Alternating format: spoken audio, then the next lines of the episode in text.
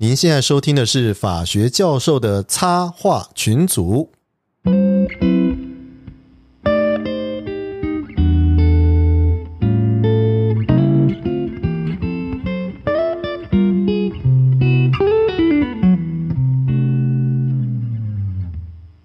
嗨，各位听众朋友，大家好，我是东海湖，我是香蕉教授。嘿，我是水豹。哎，我是小肖。今天来一位贵宾哦，哎，上集知道的，哎，他的背景非常特别哈，这个我们一般都叫他小肖啦，对不对哈？何成辉，然后呢，他的这个学经历啊，跟大家介绍一下，他原来是法律人啊，他是念法学硕士，然后这个主修呢是行政法。那之后呢，就到这个欧洲留学，呃，本来去德国，然后后来不知道吃错什么药，就跑到荷兰去了，这样子哦，然后跑到莱登大学那边吃药，是不是？哎，可能那边的药比较好一点，这样子。反正就是在莱登大学那里啊，他就改转封念这个呃我们的国际政治啊，国际关系这个部分。中间啦，当然就是发生很多事情啊，那他就呃中间就回来台湾这边啊，然后。呃，现在呢是在台湾战略模拟学会啊担任研究员，那同时也在呃开南大学了哈，这个兼任讲师啊，所以他也算是呃我们教授的一员了哈，所以今天非常高兴能够请到他，因为他真的非常忙哦，而且这个不大好邀请啊，我我就是今天正正好我在 FB 上面啊，然后就是设了一个套。哦，就问他说：“哎，要不要来做个 线上？”就好好好好好。然后讲了以后，他很高兴。以后我就说：“好，那就今天晚上吧。”他 就马上就过来的这样子哦。对啊，那没有，这是我的荣幸。没有没有没有没有，欢迎小肖，欢迎小肖。哎，大家好。对啊，我我们这样了，我们说莱登大学哈，基本上这个名人辈出嘛，对不对？啊，我我好像特别上网去看了一下。有那个什么丘吉尔也是莱登毕业的嘛？丘吉尔是莱登，对，他是莱登毕业的。哎，然后还有一个很有名的人，念那个国际法的，绝对都会知道的，格老修斯啊，对，格老修斯是莱登的。哎，那还有很多啦，竹房不及备载，对不对？哦，呃，刚刚有听你讲说莱登那个台湾的。合资时期的台湾荷兰总督很多都是来自大学毕业的，是这样子哦。原来是殖民地的总部就对了。对，我们都开玩笑说，我们那个是祖国的那个殖民殖民地学院呐，这样子专门培养殖民官的。对啊，所以其实，在台湾哈，我们对荷兰留学的这样的一个留学生，好像印象没有很深刻。除了就是在太阳花这个运动以后，我们发现有一帮叫做荷兰帮，对不对哈？哦，那个特别猛的，往前打、往前冲的那一种。哦，那个那个，在欧洲来讲的话，荷兰的留学生，尤其台湾留学生，其实是一个很重要的一个中烟的一个组织嘛，对不对？哈，那我我我不知道有那么碰到那么多荷兰的，我听说有五六十个，是不是在莱登念书这样子？我在我在念书的时候，我博士生学会的人数，据呃，我们有登记的人数大概六十人。啊，什么念什么？主要念什么？各种领域都有，有念建筑学的，有念文学的，有念博物馆学的。然后当然像我们念区研究的，好，像我我的部分就是包括我的部分是比较是政治经济方面方面的，哈，这这这一种的也有。那其实来中还有一个很有名的是，呃，有一些人是来念航空法，法律人的话，航空法它在是大概是全世界排名前两名的学校。另外一所是在蒙特罗大学嘛，航在在那个在那个加拿大的那个大大学的航空，对对，嗯。航空法，那另外还有哪一种？那还有另外哪一种飞行？对，哪一种合法的飞行？还有这个，难怪荷兰很出名哦。你讲到荷兰，又想到飞行，对，飞荷兰飞行荷兰人，对不对？让你嗨的那种飞行，这样子。哦，那另外那是另外一种合法的，所以合法的飞。对，荷兰荷兰是要去喝咖啡了，对不对？哈，那种飞行这样。对对对对对，你如果去那要要那要去那个话，就要去咖啡店咖啡 shop，不是去咖啡哈，这是两个差别不一样的地方。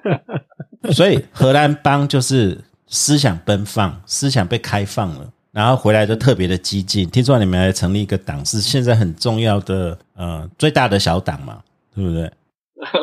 那台湾基台湾基金的主席陈义奇其实就是荷兰南顿大学的的那个学生，对，所以你你算是被他害的，就是认识错的人，在错误的时间点对啊，又是被带坏，又是被带坏的一个人，对不对跟？我们跆拳趁他会趁他不在这样。对啊，交错朋友对不对？交交到坏朋友 对不对？呃，交错朋友，交错朋友，所以现在被卷入激进党的的事情去了。呃，我们要跟听众讲一下，我们现在录音的时间是十月三号哈啊，这几天其实发生很多事情，其中一个最大的事件就是中国限电哦，那大停电这样子。那中国其实最近也发生很多事情啊，限电只是其中之一的现象啊。那包括整个这个国际关系来讲的话，中国在最近呃都变成是一个很重要的焦点哦，不管是好还是不好了哈。那呃，它跟台湾之间的千丝万缕的关系哈，这个也是我们一直都很关心的。等一下，那东海武，嗯我们可以先问傻白甜的问题。刚才你是不是好听讲到小肖是什么战略模拟学会？台湾战略模拟学会，台湾战会战略模拟学会的秘书长是不是？研究员啊，哎，研究员，他那个是在干什么？是整天打电动的吗？怎么模拟战略？然后战略到底是什么？战略你们都玩文明帝国吗？还是怎么样？对，还是打 CS？还是没有，其其实“模拟”这个字跟其实跟呃我们有一个观念，就跟那个博弈理论里面其实是比较有关系的。因为我们这个学会本身呃的原来的成员很多人都是呃前呃国安会里面的国安会任职过、工作过经济呃的一些人退职下来的。那国安会里面他们用他们使用过很多的工具，其中很大的部部分是博弈理论，在国际关系上的博弈理论。OK，好，那他们这个学会本身原本希望的目的就是说，希望他将他们的工作经验和他们的的知识传承下来，所以才成立的学会。那我们的研究的部分，当然主要这个部分，呃，我们学会比较特殊，它不单单只是呃一般的所谓的像智库研究型的智库哈，我们也会有一些比较实际的，就是说直接会跟我们的客户，我们已经走入所谓市场了哈，就帮一些企业、大型的企业制定，包括制定策略，包括制定呃所谓的商业情报收集以及危机管理哈等等这这一方面，这是我们的主要的的工作方向。你你这样越讲越模糊，又是国安局，又是情报收集，又是策略应对，越讲越让讲好奇。我本来一直在想说，你们是是不是电动同好会而已？越讲越神秘，越讲越神秘在一。起打麻将工作的时候，我们的都朋友也问我说：“你们是不是这是不是那个开开发那个那个电电脑策略游戏的这样？”对对对对对对，沙丘魔堡啊，什么 CS 这些 对。人家说是他们是想说我到底是开发世纪帝国还是开发哪一个的样子？还是星海争霸？那战略跟战术到底有什么不一样？我就刚才东海我讲，最近最近比较大的事情就是中国不是十一嘛，他们的对，我们西台湾在庆庆祝他的伟建国日嘛，哦，嗯然后 然后然后就飞来很多台飞机，然后就是现在最近都每天飞，而且我们看到航机图每天一模一样啊，好像然后都一模一样，你干嘛每天飞？那个也要钱呢。那这个算是，诶、像我想要请请问小肖，像这种东西到底要怎么区分战略还是战术？或者我们直接分最傻白甜问题，他为什么要飞那一块？那一块有那么好玩吗？就是整天都飞一模一样，你不会直接飞过中线，还比较刺激的。从中间就从对啊，从对啊我们从金练习打一下那个，对不对？对啊，你就直接从那个 你泉州机场起飞以后，就拉后燃器，直接二点五音速就往台湾这边东方收收来，也不用定位干嘛，对不对？大家要来玩就在就在玩，干嘛就在那边绕来绕去啊，西南边啊这边绕来绕去钱。太多了，对对，而而且真的那么多次，我其实要问说，那你们有模拟这个吗？它背后在下一盘什么大棋吗？？其实就是一个我们对于这个的推演呐、好，就是说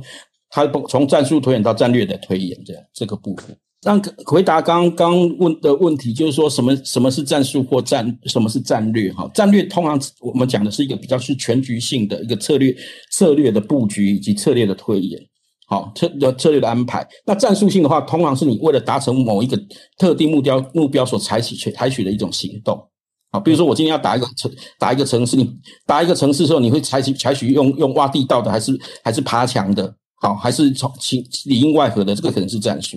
那你今天是要打 A 城市还是 B 城市？你的目的是要拿下这个国家呢，还是要拿下拿下你的资源线、资源资源的那个呃运输线呢？好，这个叫做战略。好，这种这个层面叫战略。那回到讲到说，大家最关心的这个呃，有关于最近的，其实是这几年了，哈，中国的这个军机绕台，好这个现象到底它没有到绕台啦，就是西南空域这样子。对对对，我我我想我为什么要讲讲要先这样讲的原因是，其实那个我们看这个它的这些所谓的干扰行动里面，其实分又可以大概我们会把这种行动分成两种类型，一种是所谓的呃政治施压的，他说基本上他会采取像极限压力测试，像刚刚刚刚那个东海湖讲到的，好，就是说哦，我直接直接挑战中线啊，好，或者说刚刚刚刚所讲到说要直接开后燃器过来啊，好，这其实是在在测验你的应对能力，这叫极限压力测试。那它基本上本身是比较偏向一种政治性的动作。好，那它我它可能是比较属于长远性的战略的部分。那西南空域的部分，这个部分就比较倾向是一种战术的。那一般来看，一般来来评估来讲，他们这这些作为叫我们在有一个专专业的用语啊，哈，就是这这种叫做战场呃情报准备，哈，一开始要为战场经营所先前期所进行的战场情报准备。那也就是说，西南西南空域，甚至是应该这样讲，全整体来讲是西南空域及海域，是未来中国。想定的跟美中冲突的主要的的关键关卡地区，那我要在这未来要在这边打仗，我必须了解战场，所以他要开始来进行调查。所以大家可以看到这些现现在看的战战机虽然多哈，大家请不要看架次，好架次多的部分是战斗机，可是最重要的是你可以看到几乎来的频率最高的是有关于这种呃电子战。嗯，电战机或者是说反潜机，好，就是目的就是要了解经营这个它的海空区域的的基础情报，包括水文、电子环境等等，好，以及空气空气中的，比如说气象情报等等，好，为未来的战争做准备。哎，可是这个有没有可能是大家虚晃一招？他其实想要从西北过来，比如说，然后他故意在西南一直跑这样子。其实这个这个确实是是必须要呃，就是说我们让广域来看。不过可以看到是说，因为台湾位位居这个所谓的第一岛链的关键部分，哈，那台台湾的在第一岛链有一个特很特殊的地位，就是它是一地而可以控制两个重要的关键战略通道的地方。那两个战略通道重要的通通道，一个就是东北面的这个所谓的宫古海峡这个部分，宫古水道这这一条线；另外一个就是南部的巴士海峡跟。台湾和菲律宾之间的巴士海峡，那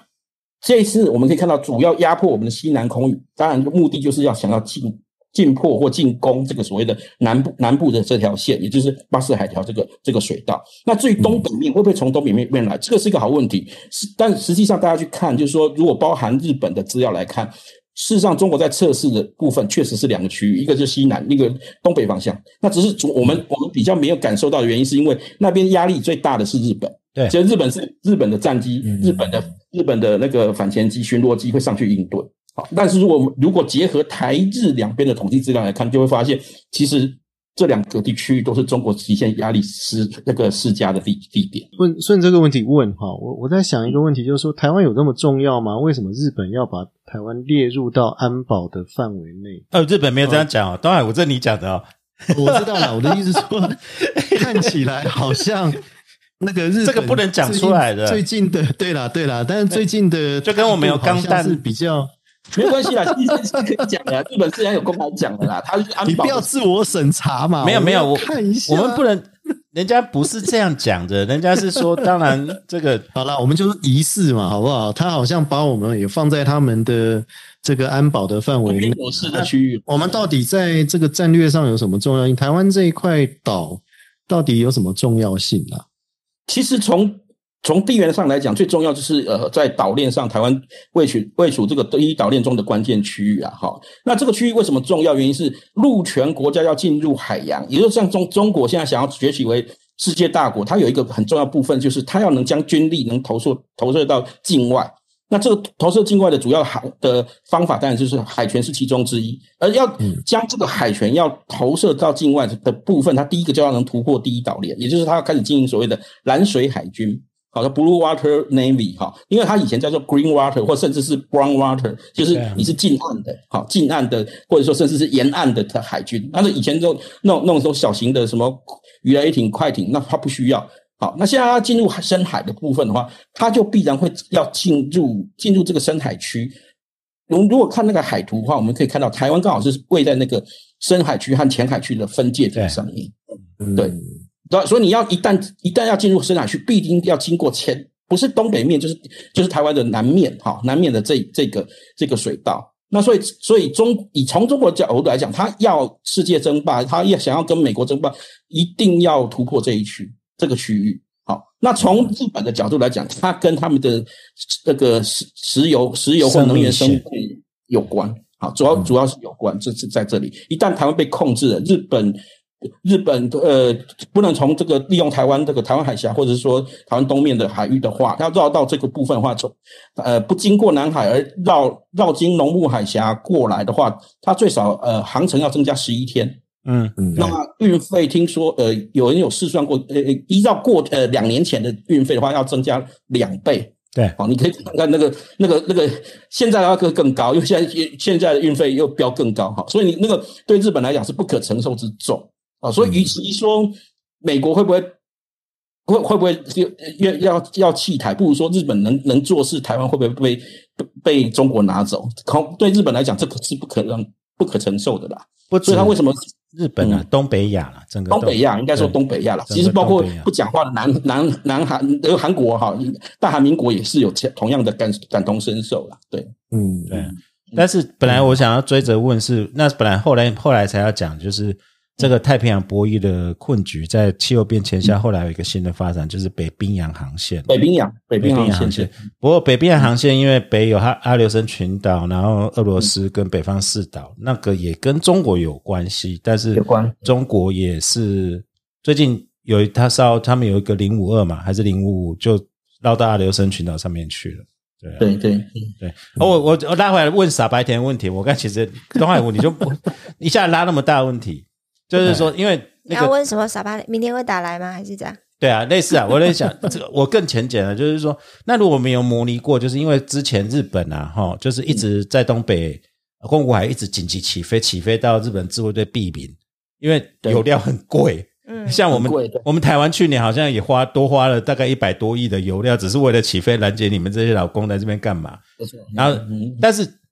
东北那边有呃，日本宫古海峡那边有暂停，是因呃有缓解，是因为日本就狠下心来，四原岛上面布了两个连的爱国者，爱国飞弹，然后中国就乖了，嗯，就就没有过来了，或者说是改变形式，或者他探测完毕，觉得这边不好的，现在往西呢。其实我们我常常在看那个空域，西南空域，他这样画画画，旁边有个东西叫东沙岛，诶，东沙岛好像应该是我们中华民国在台湾的嘛，或我们台湾的嘛。台湾的，如果我们在东沙岛上面摆摆的连的爱国者飞弹吗？啊，不要讲爱国者，天剑一好了，天剑二摆烂一点没关系。然后这这是那个国庆日要展出的那个新的那个短程的，那也可以。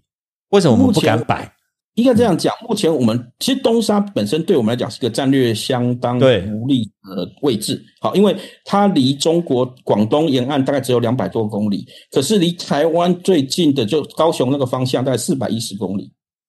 好，一旦所以他们其实他们看你看那个它航机图来看，就是说一旦如果他们要对行对呃。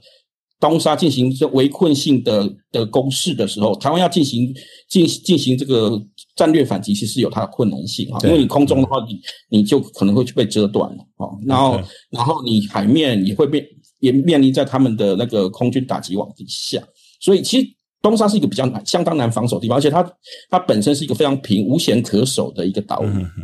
好，往下挖不知道几公尺就是水啊，就海水海水，嗯嗯嗯。对，它是所以不仅无法往下挖，也无法它也没有没有制高点，所以目前东山我们原本的只有呃海巡，好，只有海巡驻扎。那那基于紧张态势，目前据说是有有轮调一些海军陆战队的的官兵进驻，好，就是替换嘛，好，但是但是其实还是以海巡和海陆来做。那基本上的做法就是降低它的重要性，战略重要性也也。也使中国不会投入过多的战略的的资源在上面，他的目的是这样，对，就是我们我就跟你讲说哈，东沙太平那个不要管它三七二十一，你就把核废料放到那边去做就好了啦。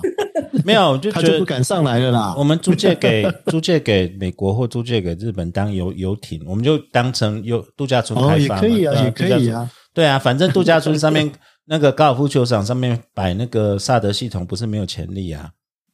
对啊，哎。像这样子的话，战略哈，你这样我会就影响到说，你学的这个科目啊，你算是跨领域嘛？因为我们现在哈，说老实话，教育界很流行跨领域这件事情啊，啊你你从这个法律跨到政治，对不对啊？这一块，那你这样看，你你在学这个所谓的国际关系的这过程中，哈，你有提到过一个很有趣的学科，叫做地缘政治学，对不对？地缘政治学。哎，你能不能讲讲看，这什么叫地缘政治？那是一个什么样的学科？这样子？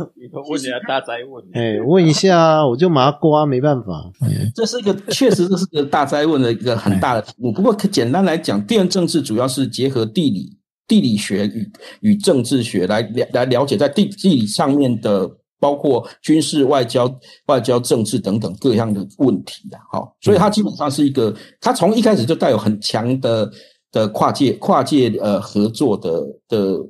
特色，好，因为它原本是地理学，好，纯单纯的地理学、地质学加上政治学的一个组合。那一般来讲，最早在谈到地缘政治，都会是讲说是呃，像像一般来讲，我们可以看到坊间可以找到最早的书，大概大概大概是那个呃海权论的马汉那个那个时代，一八九一八一八七零年代那个时代时代开始开始出现哈。不过他开始。大红大概一九零四年之后，开始英国的麦金德提提出那个提提出的那个相关的地缘政治的的的东西之后，才开始呃受到受到大家的瞩目。好，那它本身有很强的呃政治性，特特别是跟那个军事和外交领域上有很大的关系。哈，跟战略，它在应战略和外交上的应用也比较多。好，那比较大家是比较熟悉，就会有听过一个，就是呃，希特勒以前最常讲的，说他们要替德意志民族生争取这个生存空间，生存空间，对，对，Lebensraum。那什么 Lebensraum 这个字，它本身原本就是地缘政治学里面衍生出来的。哦，哎，对，他是之前的呃一个那个德国的一个重重要的地缘政治学的的的大咖，叫拉采尔，哈，拉采拉拉策。拉扯他，他提出来的。那然后当当然后来他的学生，他的学生大发扬光大。然后然后包括希特勒的那个后来的副手啊，海海斯是那个，就是他算是也是承袭了这个地缘政治的部分，把这个地缘政治的观念带进带带给希特勒。所以希特勒讲那个。讲的讲的那个地缘政治的各位生存空间的概念，就从那边来的。但这造也造成这个这个学科到战战后有一段时间有点敏感，因为因为变成一些侵略者拿这个作为理由，作为他们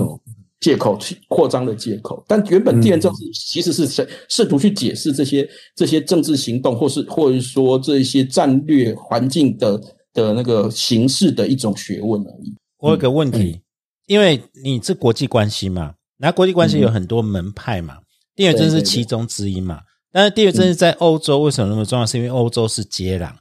哦，然后接壤，所以然后也有一些历史因素。因为我想要请教问题是说，地缘政治是提出一个观点，就是说，因为地理位置的客观性，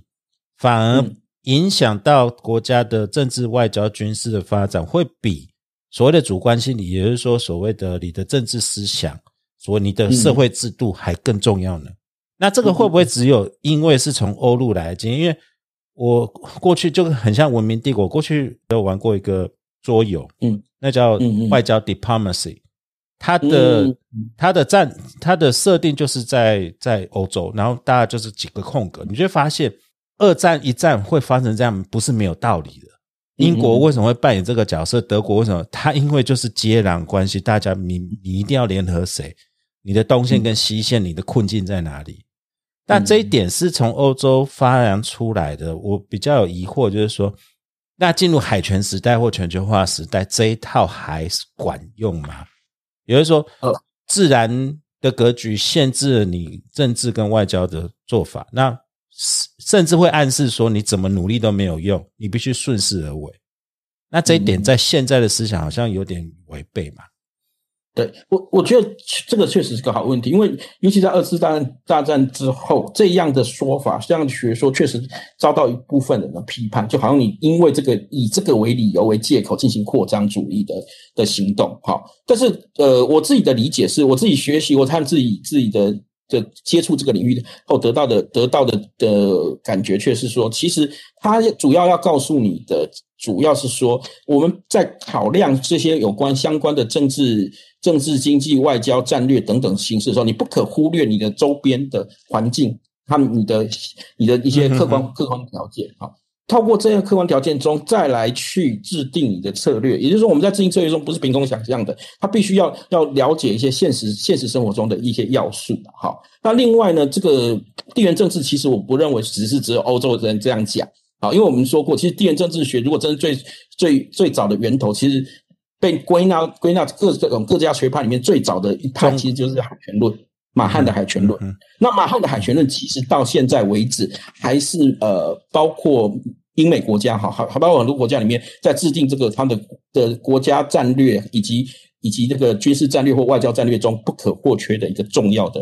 重要的一个依据和参考。好，所以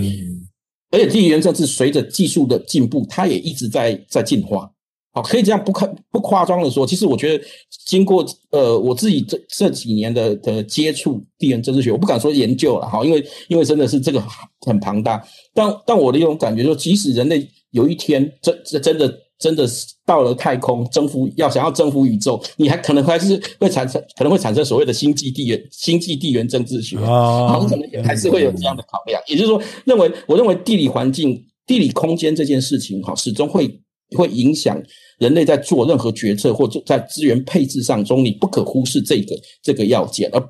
你资源配置本身就是一个必须对对客观环境有有清楚了解之后，才能寻求出它的最适配境的一种一种一种一种一种呃，我们对对问题解析的的那个方法或路径。不过，我觉得技术改变可以。或许可以改变某一些地缘政治上面的关系啊，哈，比如说像像像那个英国的国际地位，你就可以看得出来了。就是说，他在很多时候也是因为技术的改变，让那个他原来在英伦海峡的那个优势，哈，不见得就已经变成是无可抵挡的优势这样子。对，英国英国就会做出调整嘛。我们可以看到，其实他二战后，他英国的外交政策有很大的转变。对，但是以目前的科技来讲，其实你要克服天险，其实还有相当困难的。那个，比如说像俄国，为什么他一直想要在克里米亚半岛要控制乌克兰一个出海口？他就是要有一个出海口啊，就是这样子。我为什么提这个问题？就是你刚才那个小肖讲是为了侵略论做借口，我我其实反面讲，就是说，呃，因为地缘真的有点客观论，就是说客观环境决定了很多你的得分。那我们在想说，在比赛。我客观环境不好，但是我可不可以靠主观的努力去克服？也就是说，小国也能生存，或者我靠文化力量或其他的力量能不能生存？我我为什么提这个问题？是说地缘政治有点命定论啊，就是说你好像小国，例如说在欧洲，荷兰，荷兰只要大陆一冲突的时候，不是被灭国，就是两边倒，不然就是投降。然后，如果今天荷兰有了什么样的科技或怎样的一个机制，它转换成它的主主动位置。那地缘政治我不能说会消失啊，有的时候不能只有就是永远考虑，它会调整嘛？我认为它会会调整，调整会产生不同的变形啦。对，因为因为我我我也认为说，其实我不是认为说小国就没有方法啊，或者小国应该反而应该透过地缘政治，应该理解到你应该采取什么样的策略和行动。嗯，好，所以包括为什么欧洲会发展成有集体安全的机制，让北约的诞生，其实我觉得这跟这跟这有很大的关系。好，因为面对。面对技术爆发，然后然后这个大国集团的的压力的时候，他他要面对他的挑战的时候，他集体安全制度是很多小国必然会采取的策略联盟的一种一种一种手段了哈，而且这是从古到今都是这样哈，所以其实很多我们以前读过一我们讲过听过一句话叫做弱国无外交，其实我认为刚好相反，弱国才要强调外交。嗯，好，强调包括联盟，强强强调包括集体安全，强包括强调现在所谓的价值联盟这样的作为，来来进行全广域性的合纵联合。好，所以我我认为纪元这是至少教教会我，或者说让让我让我得到这样的启发的部分是这个部分。我反而不会认为说，呃，因为地缘政治就命定。我我认为刚好相反的是，它让我们去更客观的去理解现实，然后去寻求一个可行的路径。对我完全认同小肖讲，就是就是即便是死地，也有升天活生呃生存之道了。但是我唯一为什么刚才要急着讲，小肖刚才在讲那个欧洲的集体安全，用北约来讲不是个好例子，因为北约现在的问题非常的大，那个大家的矛盾非常的深。确实不小啊。对对啊对啊，这个不是适合例子，而是美帝的北约，不是欧洲的北约，对不对？嗯，对对对对对欧洲的北约是这确实不是一个好例子，冷战前的北约可能是一个比较好的例子。对对对对对对啊！对啊，对啊我们为什么要讲这个？是因为我最近拜读小肖，就是东海吴传给我小肖的作品，就是阿富汗。因为大家最近讲到阿富汗，因为离我们很遥远，可是呃，阿富汗整个变动的情势这么的大，然后大家都在讲说为什么要撤军呢？我们反而是看了小肖的的文章才知道说，诶，为什么阿富汗到底是怎么一回事？然后，而且跟现在最近有部片子很红，我真的建议大家那个《沙丘》一定要配 IMAX，不看 IMAX 就可惜了。我觉得 阿富汗就给人家想象就很像《沙丘》里面那个星球的感觉，只是阿富汗没有香料，没有什么天然价值，为什么它会成为帝国的坟场？就是我们看那个俄罗斯也失败，英国也失败，美国也栽了二十年十兆美金，每个国家花了这么多钱呢、这么多的人命牺牲在那边。以前常常我们很难想象，因为对一个帝国来讲，你花了代价，花了人命在那边，不可能善罢甘休，那是成本啊。那那到底阿富汗是怎么情形？没有穿皮鞋打不赢穿草鞋的啦，嗯，他们通常是这样啊。他们有穿穿针六服，呃有骑有有骑杀虫，他们有没有他们有没有过滤服我不知道啊，可能可能可能他们的服装本身就有过滤过滤系统，也不也不一定。那不过不过基本上阿富汗有一个最有名的的那个的绰号，就是刚刚主持人那个已经有讲到，主持人有讲到说那个叫做帝国坟场啊。那其实它帝国坟场还还不是从英国开始啊，其实亚历山大大帝他折戟印度，他那个地点就在阿富汗。啊，是哦，所以全世界的伟大帝国都栽在那边过。所有伟大帝国都栽在那里啊！哈，因为其实那里面，其实阿富汗的重要性到底在哪里？其实跟它的，它主要跟跟地缘政治真的比较有关，跟交通上有关。它是一个从北亚北亚到南亚中间的重要的孔道，开普尔山口一向是这历史上就是一个重要的管道。嗯，那个刚刚讲到亚历山大大帝，他就是透过开布开普尔山口往南进入印度，在那边被打败的。他啊就是过那边，其实，在北他在被打败的地方是北印度，其实那个地方在过去就是就现在的阿富汗阿富汗的边边那边地那个地区啊，OK，并不是我们想想想到的这个印印现在的印度的南边的地区，并不是。不是嘛？所以对对对，所以很多的帝国基本上呃都就是说，基本上在这边都都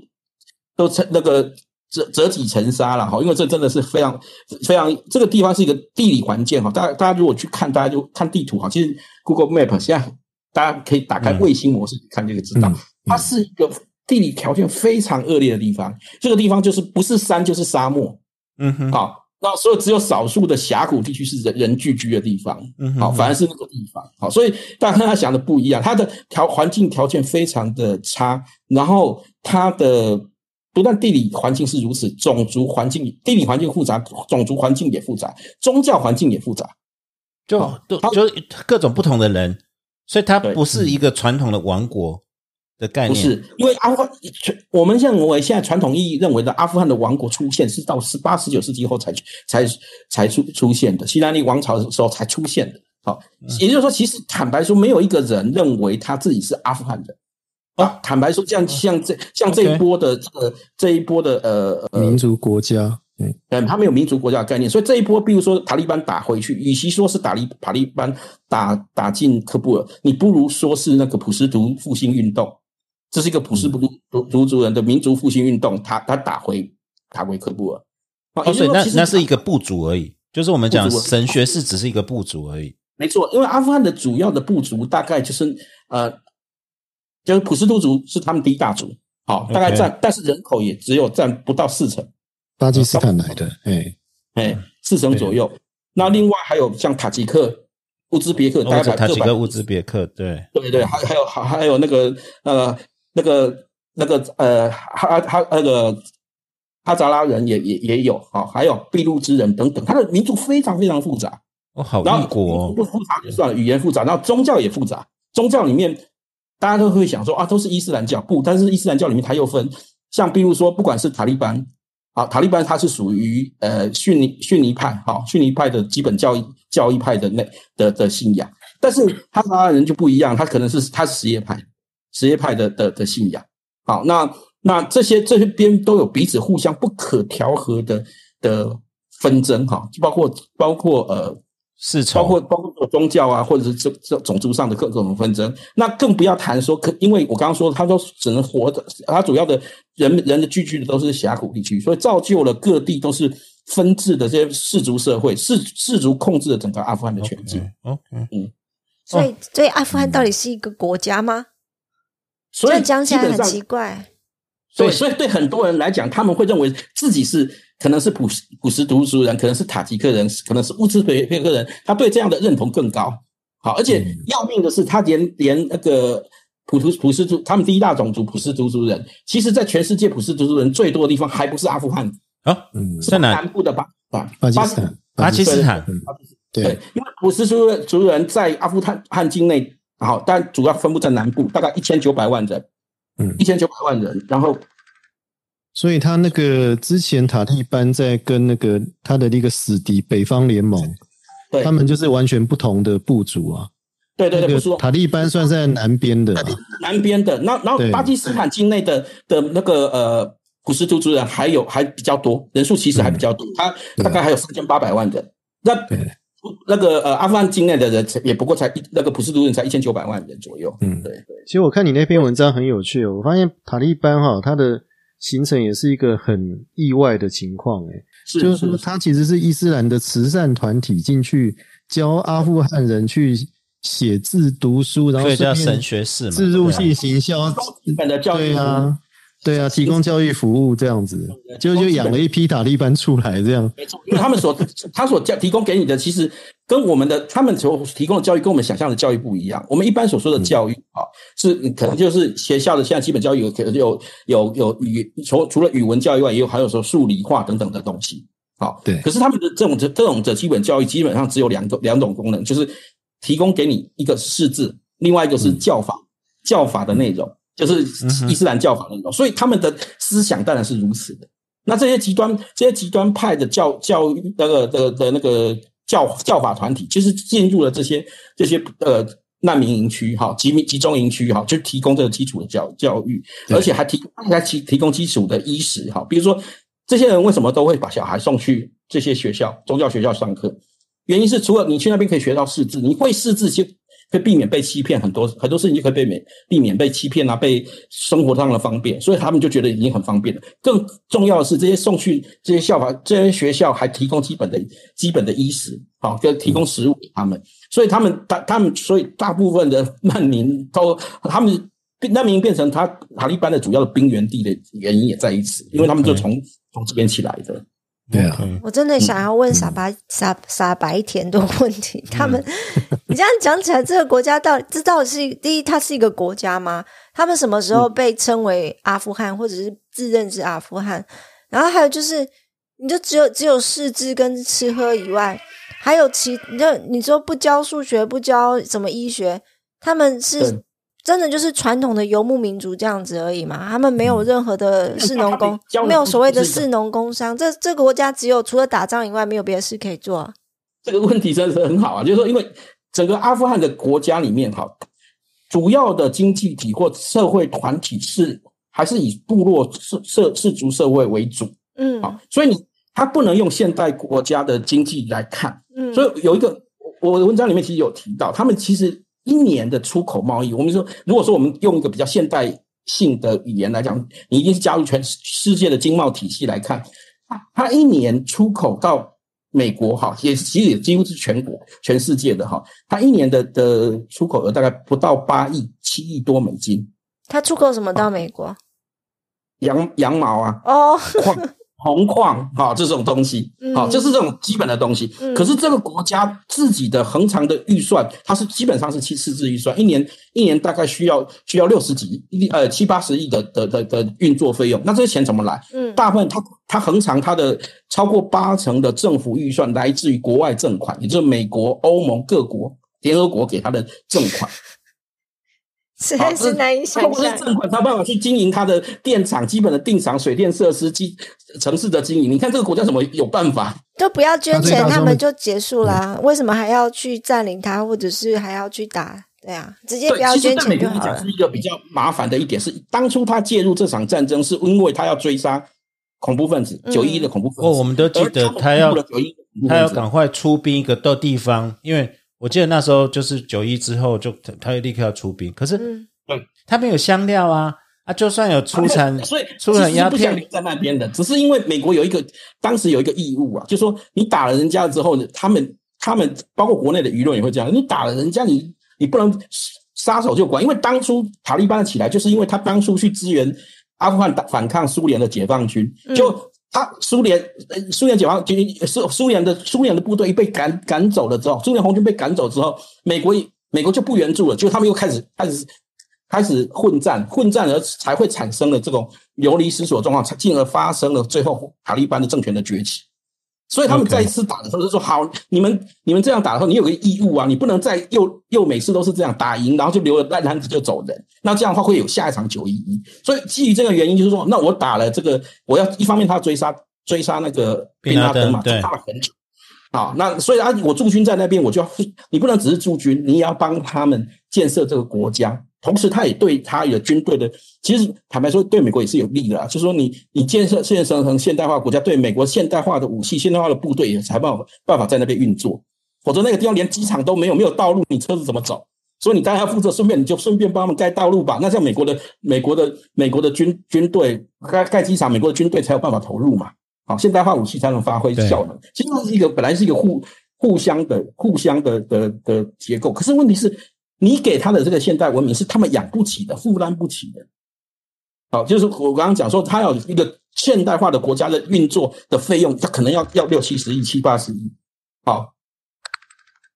好，那那可是问题是他他没有办法，他的国家的财政能力没有办法。那所以你看，他最后变成他其实其实我想刚刚东海湖要讲的就是说，其实他们后来有一个最黑色的最大的的财产财产收入是什么？是鸦片，鸦片啊变成鸦片。对啊，对啊，嗯对啊，鸦片经济一年的是他们估计过哈，美国美国的美国的相关单位估计过，一年的一年的鸦片贸易大概就六十六亿美金，嗯，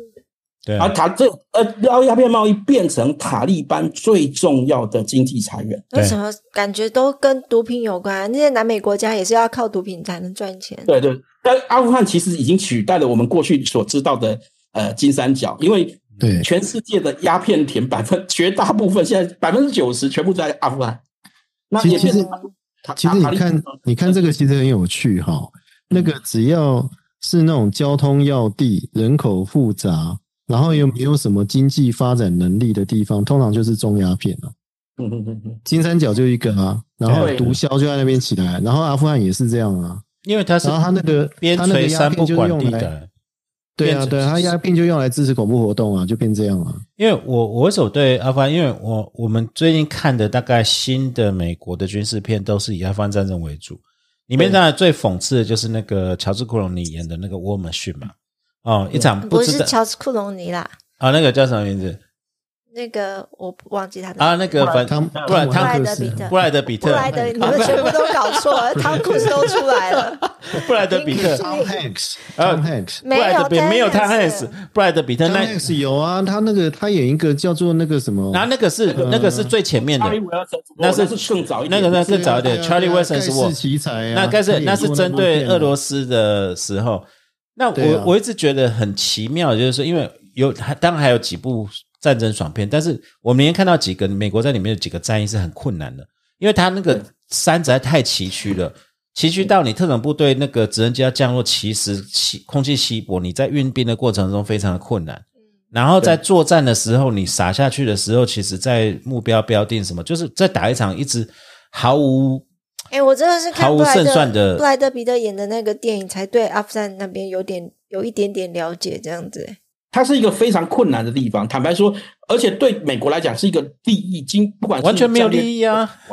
对，完全没有利益的地方，其实美国在那边早就该该撤了啦。坦白说，美国自己自二零一四年的时候就想要撤了，因为电影里面有演到奥巴马嘛，有就多多了几个四多一个四星将军而已，然后再来军火公司的利益，嗯，然后在里面折损的就是包括军人，还多国联军，多国联军大家在那边陪你对陪你玩。然后嗯我觉得最奇妙就是美国在那个地方，你如果说就算东海湖讲它是交通要冲，可是现在它的地理位置事实上没那么重要。对美国来讲，根本一点都，如果你纯粹地缘政治这边根本在这边插旗没有。你你如果要对控制中亚，你重要几个国家的地的位置更重要更好。对，你美国在那边，像卡卡基斯坦那个有有空军基地，那直接牵制整个整个中亚地区，那更好，比阿富汗还好。然后其实美国有有很多人认为美国介入阿富汗战争绝对是一场错误嘛，哈，因为因为其实从单纯从战略地缘的角度来看，一个海权国家却把绝大部分的，却把相当多的去精心力和精力去投注在一个陆权国家上的战略要道上面，这是莫名其妙的事情。坦白说，就好到别人呢、就是好到本来巴基斯坦还是那个印印度还是中亚还是连连中国都是觉得那边很乱啊，窝藏一堆叛乱分子，什么时候然后要去剿平他们又很花钱，结果有一个傻大叔来这边占领他，大家和和平平的，不是都好吗？对，那应该是这些具有战略地缘地缘利益的国家应该去去付出成本在维系的嘛，就就跑来了一个海权国家帮他们付出成本，使得这些陆权国家都成了 free rider。所以整个在这个过程中，美国的阿富汗战争这么长的期间中，其实获利的都是都是这些 free rider 的国家，包括俄罗斯，包括美，包括中国，中国、哦。印度、巴基斯坦，印度、巴基斯坦这这几个国家，好到是这几个国家。坦白说，对啊嗯，我帮他维持和平，帮帮他基础建设，东西可以运过去，还可以顺便做个生意。他还把货物可以输出输出到那边去，还有从那边再赚一笔钱。那美国是傻了、哦，我觉得美国就是当初，我觉得当初他没有下定决心离开，是一个很大的问题啦。好，嗯。那当然，当然在这个过程中，当然也有一些传统利益上，因为已经你已经投入了，你就觉得说好像不能这样就袖手旁观就离开了。哎，这个就是我我觉得，呃，其实小跟小肖之前我们在捋的时候就讲到这个，我们在美国念过书，观察美国社会，美国在二十世纪以后的战争很多烂尾，其实最大的问题是美国人自己社会中的矛盾，以及就刚才讲讲说，我如果造成了要收这个烂尾，俄罗斯人还是中国人还是其他真正是帝国经营的，早就走了，早就走了啊，对啊，早就走 了。早就走了，我管你什么，我我哪有管不会管这个东西的。但是美国人就花了太多时间在这上面，其实几次的问题都是一模一样的。我们其实坦白说，如果我以一个以相当以一个相当马夫马基维利的观点来讲，我真的是是巴不得美国早点离开阿富汗。嗯，因为他离开阿富汗对海权国家的台湾会比会更好啊，因为他必然会将海权的资资源投入在海权的关键点上，而不是在而不是在那个遥远的深远的的大陆大陆中心啊。所以你知道吗？其实其实我那个时候啊，我记记得好像七月底吧，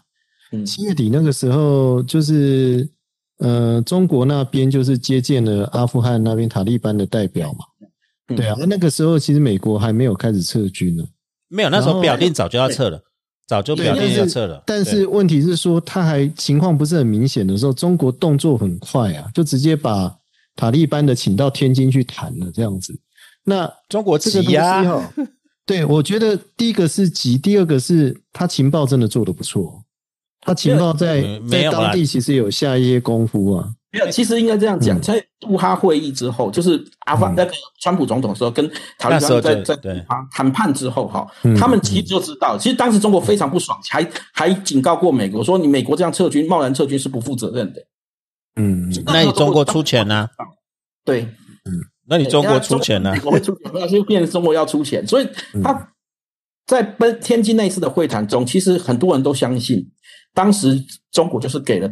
塔那个塔利班一笔大钱，所以使得他加速可以进入那个呃科科布布科布对对对，给了一笔大钱，让他可能进军速度加快。那改朝换代对中国来讲重要吗？这个阿富汗的情况，其实最好对他来讲，最好不要改朝换代，就继续拖着、嗯拖着美国，让美国美国继续虚耗钱粮在这个深远的深远的那个欧亚大陆的中心点。嗯，好、这个是对他最好的啊。好，这样那美国东土耳其斯坦才没机会，是不是？而且对他他又可以用用这个理由来打击东土耳其斯坦运动，啊，同时同时又将美国的战略重心分散，好，因为美国一直好重返亚洲嘛，那然后加强印太的战略的部分的，你就就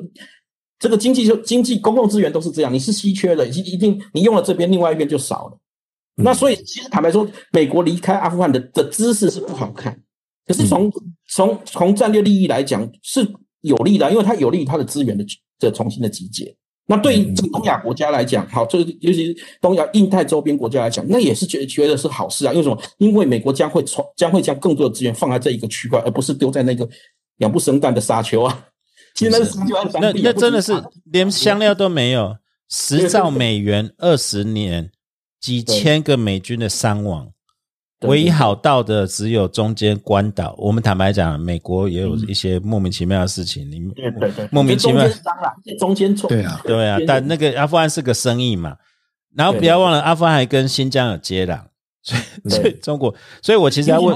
是一条东东线哈，阿富汗东线有一个对中国来讲很很重要的战略战略的的要地，叫做瓦罕走廊。嗯，好，瓦罕走廊是直接从阿富汗通进。中国的新新疆的一个一个孔道，你去看那个地图就知道，它是一个就是真的是一个走廊。啊。那个那个部分是是很很有利于这些这些这些这些呃伊斯兰的的极端分子渗透的渗透的一条一条大后方，对。大后大方可以直接通进那个通进新疆，不管是江北或江南都可以。嗯，哎，我因为时间有限，我直接丢问小肖一个问题，因为现在大家都在讲说哈。呃，尤其强国的粉红们，他们现在有一个概念，就是美国在阿富汗栽了，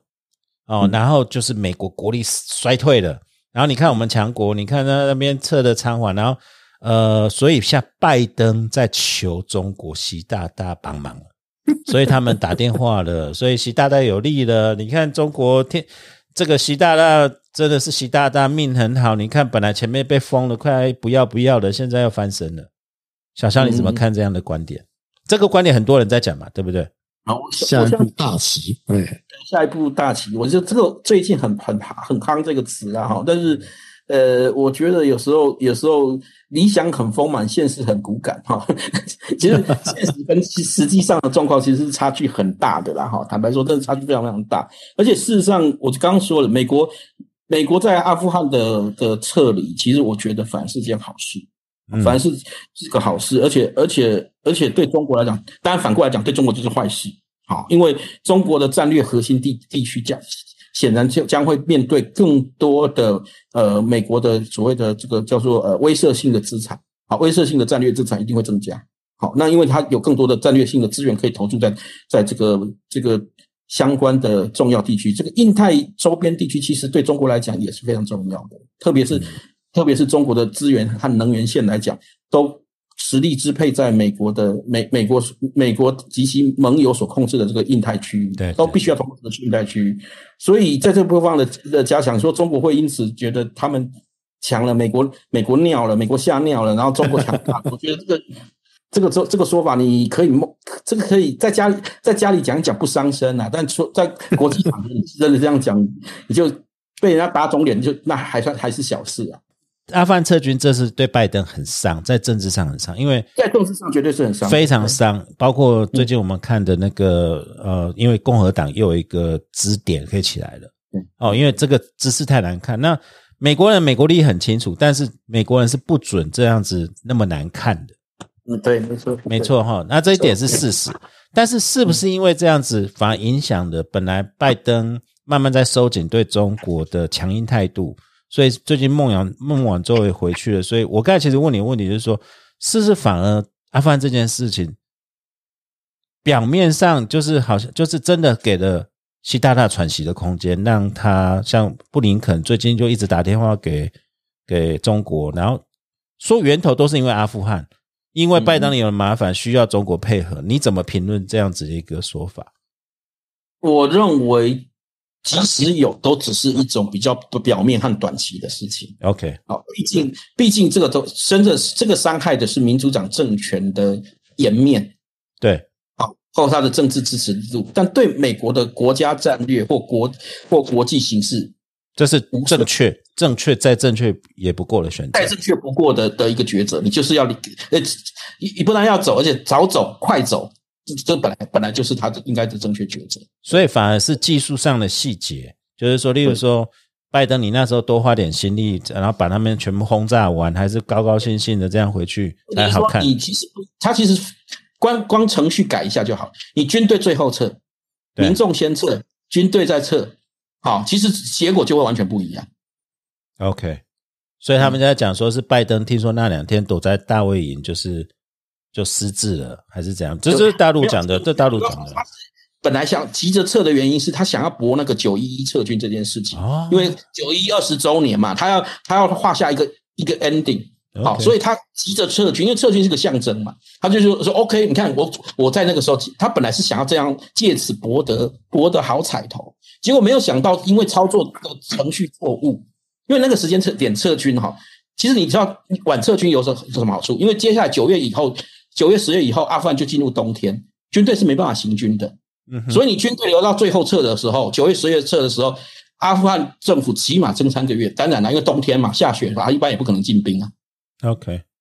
对，那只就你现在在五六月，你在那个九月前就全部撤完，八七八月的时候就撤完。那他但抓住了最后的战略时间，一个月冲进冲进科科科布尔，这是这个结果的原因啊，真正的原因，这是一个外行的做法，犯了一个很很很糟糕的一个军军事上的错误，因为很所有阿富汗待过人都知道。反正进了十月以后就不会有不会有军事行动，所以你退你到那个时候再撤军就不会有事情。可是他为了要在九九一一之前全撤撤完，要要做一个 ending，所以美军也是这样子，大家长官们急着给长官的大老板。对啊，这样讲起来不是跟中国一样吗？然后其实全世界大家都差不多啊，对啊，多了 差不多。对，而且我们讲了，小肖你听看看，搞不好习近平打跟拜登谈话中。习近平是在拜托拜登说：“你不要全撤走，你再再多给我一点资源，那这样稳不下来，对不对？交代不的，对啊。我我讲讲而已，我讲讲而已，不要当走了，对，留点东西再走。对对对对对。啊，阿富汗沙丘星球没有香料的沙丘星球帝国坟场。哎，我们光这个讲这个就讲可以，我觉得可以讲两个小时。哎，我我最后一个问题哈，东海吴主持人快疯，但是最后一个问题。全台湾像你这么熟阿富汗的，哎，这样你是不是回家？你又娶几个老婆？没有没有。哎，到底因为我台湾人不太了解的阿富汗呢？为什么你会那么了解阿富汗？没有，其实我我会我我不我不敢说我了解阿富汗，我我只是就运用，就是说包括就是就是呃。地缘政治学以及包括当然，其实我觉得我还是必须这样这样这样说了哈。那个我还是一个法律人，好，法律人擅长系统性系统性思考。擅擅长系统性分析，我只是利用利用这个地缘政治或国际国呃国际呃那个什么政治经济学的方式的路径来进行系统性分析来做出来的啦。我不敢说，我说真的，我不敢说自己是阿富汗专家，或者是或者是中亚专家，但另外有另外的专家。那但是我我所我那篇那篇文章，或者说我的我的我的那个报报告或报道哈，其实我是利用这样的方式哈来来做的。OK，你有去过阿富汗吗？没有，没去过，没去过。对对对，所以，所以我我我我必须这么说，我真的真的不是，真的不算，不是不算是中，因为这这个领域叫做呃南亚或中亚中亚区域研究啦。好，我当然有遇过这样的专家。好，因为我们那个我念书的地方是区域研究院。好，那当然我是东亚东亚组那边的。那其实我也遇过遇过巴基斯坦那边的，我有听过他们有过讲过很有趣的告，好不好？有机会可以来讲他们怎么样利用那种。二手的手机，然后进行民主革命的事情。OK，哦，了不起哎，对啊。那天有人问一个很有趣的问题啊，说塔利班为什么都不怕新冠肺炎？每个人都没戴口罩这样子。但是还没进去吧？对，但是我后来去查了一下，听说。阿富汗的新冠也很严重，严重其实是很严重。但是说他们比新冠还要惨的东西更多，这样子。对对对，说你看不到，所以就被盖掉了。这样。天啊，到底是个什么？我是好好奇，这到底是怎么运作下去？他们到底靠什么吃喝啊？他们其实就是传统氏族社会里面很大部分是。说呃，如果从经济上上来讲，很多都是一级第一第一级产业，第二级产业，电农氏族，对，农畜牧农农牧业这这方面，而且他们哪里来的武钱买武器啊？就是你刚才讲的，除了卖毒品这样子，卖毒品是最主要的。嗯，然后还有另外一个就是海湾国家的捐款，嗯，就不要捐款不行啊，捐款就是全部都被拿去买武器了啊。啊，你对对对，就是不是捐款有两方面哦，政府军有一种捐款是国际上给的捐款，嗯塔利班有另外一批海湾国家捐款给他们，透过透过伊伊斯兰的伊斯兰的慈善团体捐进去。，OK，我所以吧，我这样讲，小肖听看看。其实我本来要想到，很像最近我们在看斯卡，你想廊廊桥那个地方嗯嗯，这么多复杂，为什么大家要拥兵？嗯因为他是开垦的部落，大家拥兵会有各自的利益，然后跟政府军的利益大概不一样，所以造成梁桥是，除非你帝国愿意整个啃下来，花了血把它啃下来，不然是永远征服不了的。嗯嗯嗯，对啊，是小肖是像这样子嘛？对啊，对，它其实有它当地有当地的，我们有一个说法叫当地的自发秩序，因为有人就你就想要去去去维持嘛，好维持维持个自发秩序，自发秩序靠的是什么武力啊？你还是要靠武力作为作为担保。那至于他那些国家为什么会捐钱给他，其实跟他们的宗教的传播、信念的传播有关。这些伊斯兰的的慈善团体，他们很多其实背后都是所谓的呃，他们有有一个叫做瓦哈比主主义或华瓦哈比运动，就是我们常说的极端伊斯兰的宗教、基本教义派的宗教。那海湾这很多伊斯兰国家的有钱的富豪，其实大量捐款给这样的这样的团体，而这些团体做的事情就是跑到全世界各地去开这些宗教学校啊，还有是资助这些团体啊。啊，他为什么？他目标是要去宣扬他们的基本基本的教法。OK，它是一个宣教团体。坦白说你，你很难很难想象，跟我们的想象中的宣教团体的的基督教的或其他宗教的宣教团体跟慈济不一样。他们教你是教你是说要要消灭异教徒的，跟你们说我们要要我们要去造桥铺路是不一样的。哦，有人讲说，因为我看到很多男的讲，你看美国就贝利阿夫啊，等着看你们这些死台客，对不对？美国人才不会理你们。那是这个那是老 K 讲的，是是那个脱口秀那个老 K，不是不是不是，对啊，这个就是双关了。OK，那小肖你怎么看？因为台湾人真的看到阿富汗真的是就是美国人这样子仓皇的绞着尾巴逃了，然后中国在那边讲说，你看美国人是靠不住了，你们这些死台客，你以为你的组织会罩着你吗？嗯，我见到赵尚刚就这样讲啦、对啊，然后真的这个因为台湾人真的很担心这个话有有刺到台湾人心里面。某些啦，但是坦白说，我觉得这是一个不当类比啦。哦，坦白说，我们真的是认为是不当类比。我就怎么说我我我一个做个最简单的比喻了啊，就最简单的数字是比较就好。我刚刚说过，阿富汗去年二零二零年对美的出口贸易总额大概是七亿美金，那跟美国之间经贸总额是七亿美金。台湾同是呃对美对美的第一百零五会的贸易伙伴，同期间台湾是美国第十大的贸易伙伴，嗯哼，嗯贸易额是它的它有一百倍啊。嗯，对啊对啊我们我们美国的的经贸经贸去年大概有六七百亿左右。嗯，那你觉得美国就算要抛弃盟友，什么时候才抛抛弃一百零五名？不代表你会抛弃第十名的吧？或者说你你你不要说不要抛说抛弃第十名，要抛弃到什么时候抛弃到第三十名都可能恐怕都很困难吧？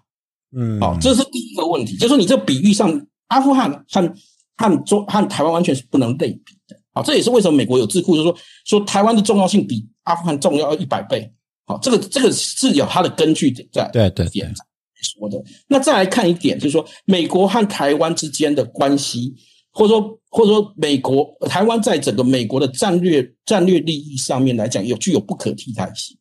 嗯除非有一天美国决心要成为一个闭关自守的内陆内陆国家，否则任何放弃海外重要的战略基地，都是一个帝国所不可承受之重。这不可能啊！门罗主义已经那时候的辩辩论，经过半个世纪已经过了。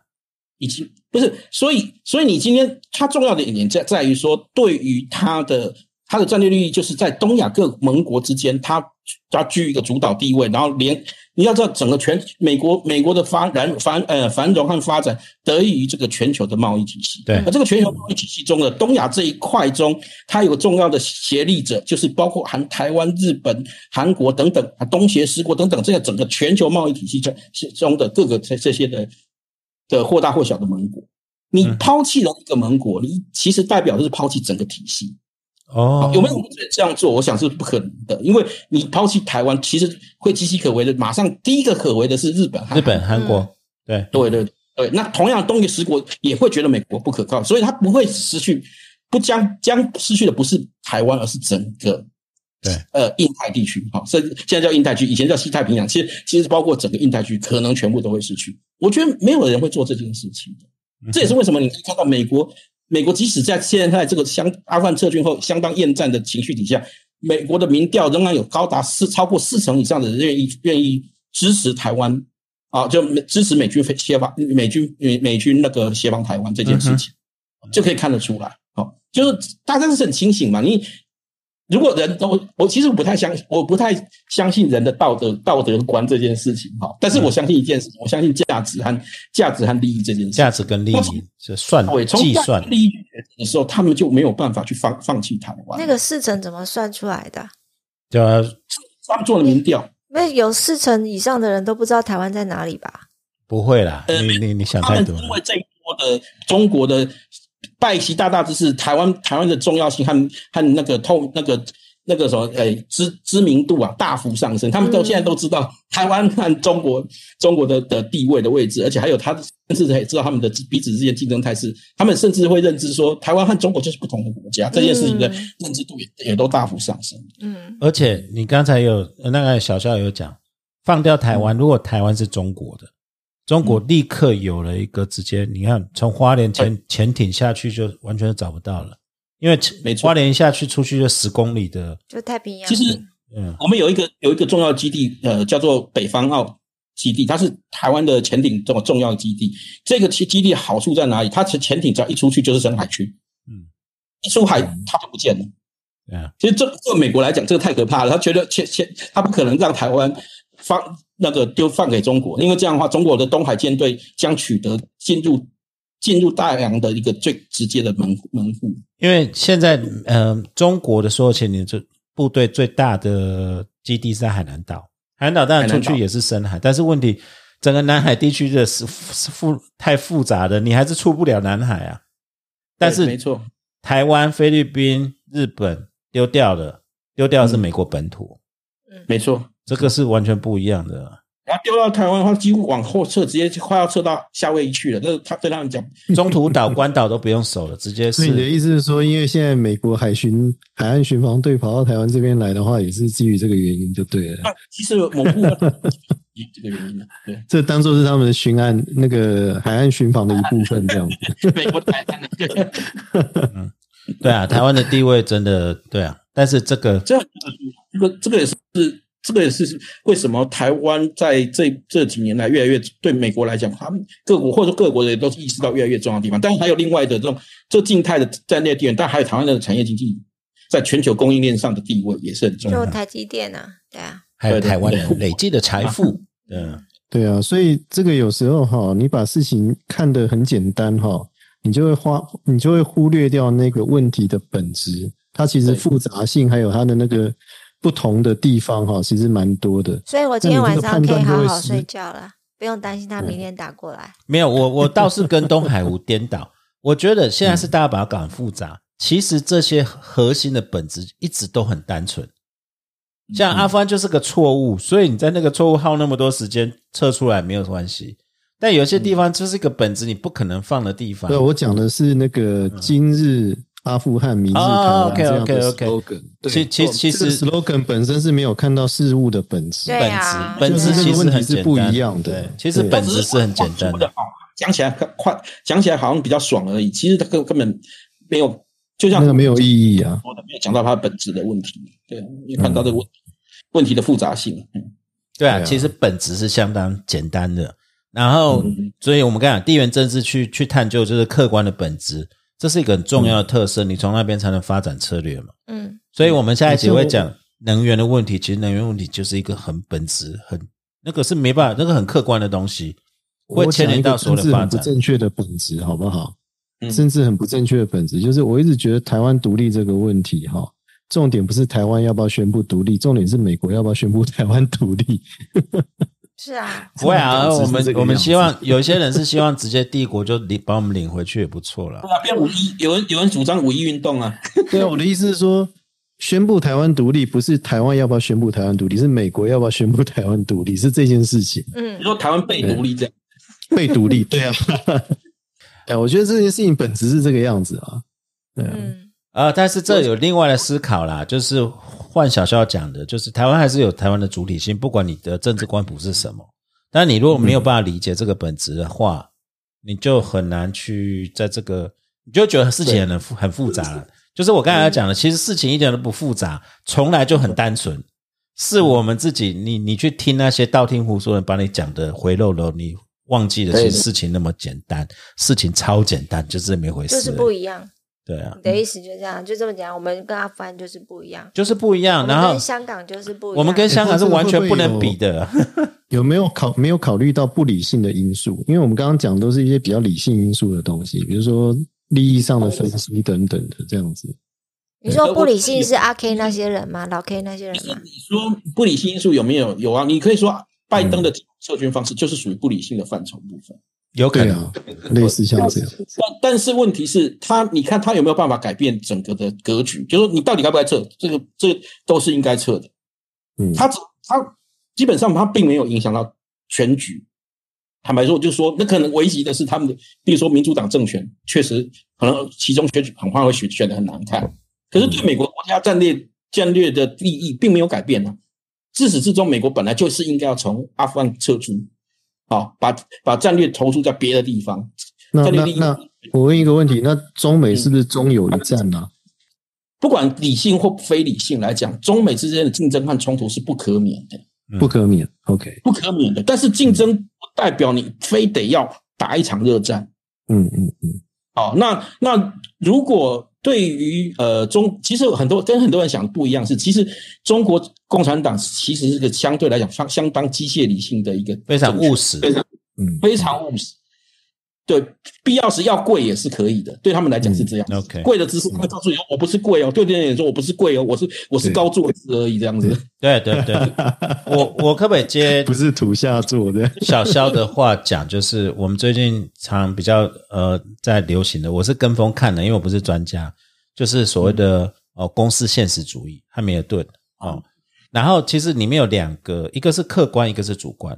客观来讲，就是说中美的冲突不能避免，是因为在太平洋这个情势、这个大结构下，如果两个强权的话，一定会冲撞。对那不如先攻占为上，趁你还有势力的时候，彻底的碾压。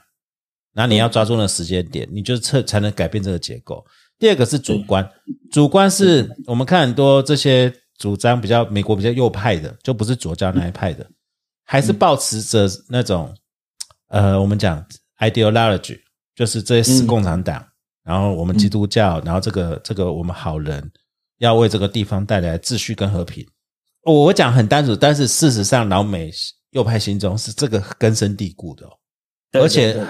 再加上一个哦，刚才那个小校有讲一个帝国花过的代价，在这边死的，在这边花了钱，还这要回来。整个东亚因为常常在讲说，为什么东亚、日本、韩国、菲律宾、嗯。台湾，这对美国人是不同利益，这是死的人才拿回来的哦、没有任何一个总统、任何一个政权有这个利益敢把它丢掉哦、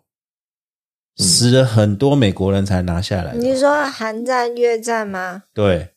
对哦整个太平洋战争，，OK，这个现在的中格局都是美国付出很多代价所所，这个是美国所经营出来的，这个是一代整个 generation 打下来的基业，没有人敢败哦。嗯嗯，所以反过来哈，反而其实今天小夏有讲一个东西，我觉得很好奇的，中国共产党其实非常唯物史观、非常务实的一群人哦。当然我不讲说主观在不在了，但是我讲客观来讲，我们现在的假设前提都有一个问题，就是我们都假设中国的国家利益是要踏出太平洋。嗯有没有可能这是一个佯攻？其实，就他说太平洋对中国有什么利益？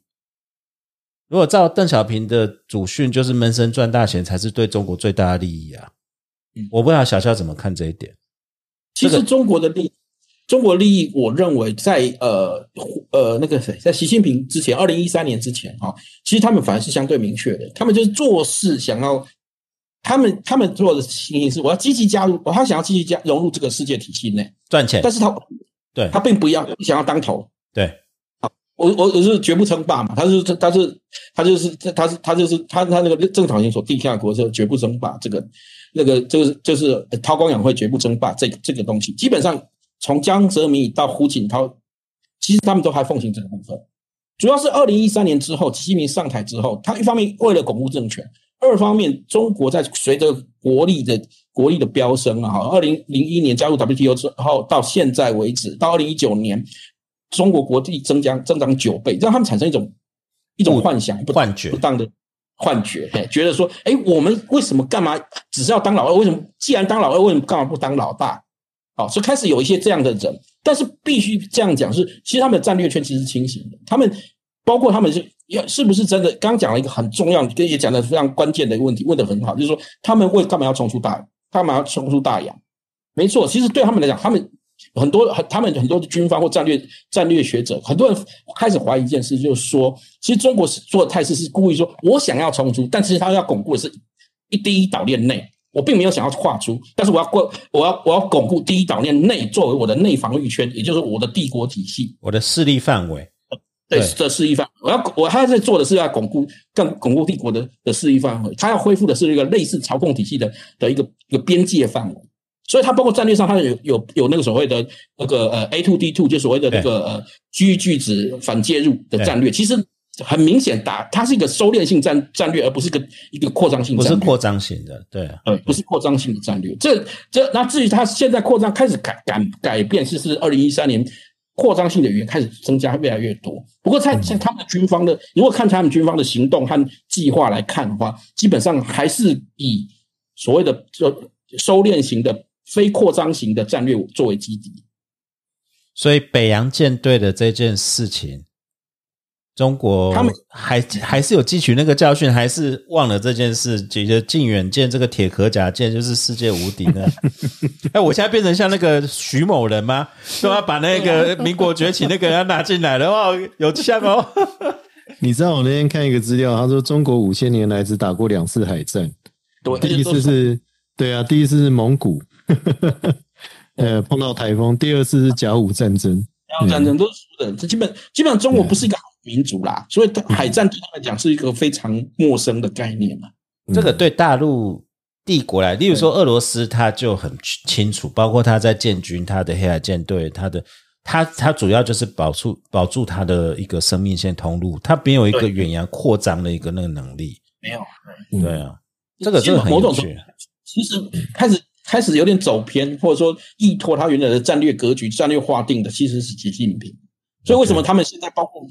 呃，不管左美国的左右派里面，包括左派里面也认为说，他们他们认为说，对中国要改变，但是他们的改变是要把习近平拿下。他们认为拿下习近平就可以回到过去大家闷声发大财的好日子这样子。对啊，连美国人都是闷声大发大财啊。民民主党那时候吃香喝辣的很呢。啊，对啊，民主党哈跟中国很好的，哎，对对对，所以搞不好习大大是在下了一个大棋，两大棋对啊，三支航空母舰就是我装装样子画对帕拉 K 用的，或许吧，我也不晓得啊。对啊，对啊，这个 其实那三招都是不太好合用的航空母舰了，坦白说。对啊，嗯，对对。哎，我们真的要 ending 了，不再不说真的讲不完的呢。对对对 好了，那我们今天时间也差不多了，那非常感谢小肖来跟我们上了这一课啊。这个我们为什么要这个关心阿富汗地缘政治这样子？哎，我们要接下一个限电嘛，哎对不对？休息一下，接下来对对对对但是我们分两集，好不好？OK，哦，好，你看，你要骗一个同学在那边混，我们就混好几个礼拜，赞赞赞！这就是 嗯我们东海湖的战略思想。这是我们奴役他这样子。对啊，你看这个搞战略模模拟的都模拟不过我们我们东海湖的，嗯，上级指导还是有一套。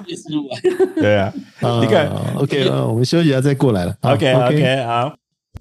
My head is heavy. Feet are tired. Got troubles many. From dreams I've.